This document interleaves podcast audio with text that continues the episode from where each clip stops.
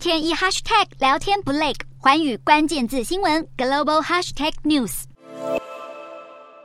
实验室人员小心翼翼观察样品，研发疫苗，想阻断猴痘病毒的传播。猴痘病毒已经蔓延到二十多个非洲以外的国家，共累计了两百多例确诊病例。截至二十六日为止，英国已经出现九十例猴痘病例，欧盟共接获一百一十八例，以南欧的西班牙与葡萄牙居多，加拿大则已累计了二十六例。而美国境内共有七个州出现九例病例。世界卫生组织表示，虽然目前猴痘蔓延情况还在可控范围内，但也呼吁各国强化监测病毒扩散情况，因为看起来疫情还会再扩大，而各国政府也开始积极合作讨论如何阻止疫情持续延烧。事实上，猴痘病毒存在已久，但是很少会扩散到非洲以外的地区。因此，今年疫情延烧全球，被怀疑可能与野生动物非法贸易有直接的关联。因为携带病原体又未经海关风险评估过的外来物种，除了对环境造成危害之外，还会引发疾病传播，这也增加了人类感染疾病的风险。近十年来，有七十五趴的新发现疾病都是源自于动物，六十一趴的人类疾病也同样来自于动物。因此，野生动物非法贸易也有可能是猴痘疫情在多。多国爆发的关键因素，如同新冠肺炎爆发初期，各国企图找出病毒起源处一样，猴痘疫情逐渐蔓延全球后，也同样掀起了中美两国之间的舆论战。中国网友指控美国刻意散播病毒，将猴痘疫情称作是美国的阴谋论。而美国新闻网站国家脉搏则报道，猴痘病毒可能和新冠一样，都曾经是武汉 P 四实验室所培养的病毒，引发人们更多的联想。另外，中国圣象生物科技公司研发的猴痘病毒核酸检测试剂盒，也在二十五日通过欧盟从。认证开始在某些国家进行紧急注册，目前已接收到西班牙、阿拉伯联合大公国以及南非等国家的订单。